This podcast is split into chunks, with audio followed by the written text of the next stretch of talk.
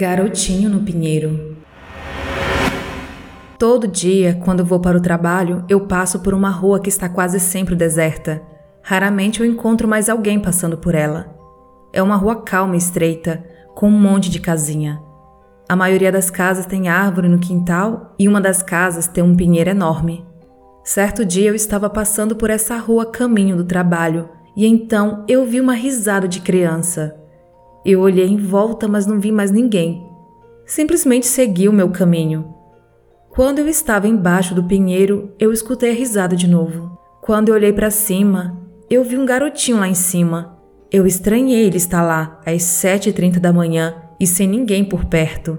Eu falei para ele: É muito perigoso você ficar em cima, você pode cair e se machucar. Mas ele apenas riu. Eu pensei que poderia ser um dos meninos que morasse em uma das casas e que já devia estar acostumado a subir lá em cima. E eu ignorei e segui meu caminho. Andei mais um pouco e olhei para trás, e ele ainda estava lá em cima da árvore, olhando para mim. Então olhei para frente e continuei andando. De repente, eu vi um grito de pavor. E quando olhei para trás, eu vi o garotinho caindo lá de cima. Quando eu vi aquilo, eu entrei em pânico. Ele estava muito alto. Eu saí correndo, mas quando eu cheguei perto da árvore, eu fiquei completamente sem reação.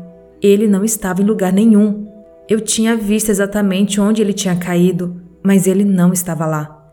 Eu procurei por todo lugar, mas não via ele nem no chão, nem na árvore e nem no quintal das casas. E da altura que ele caiu, ele não conseguiria sair correndo.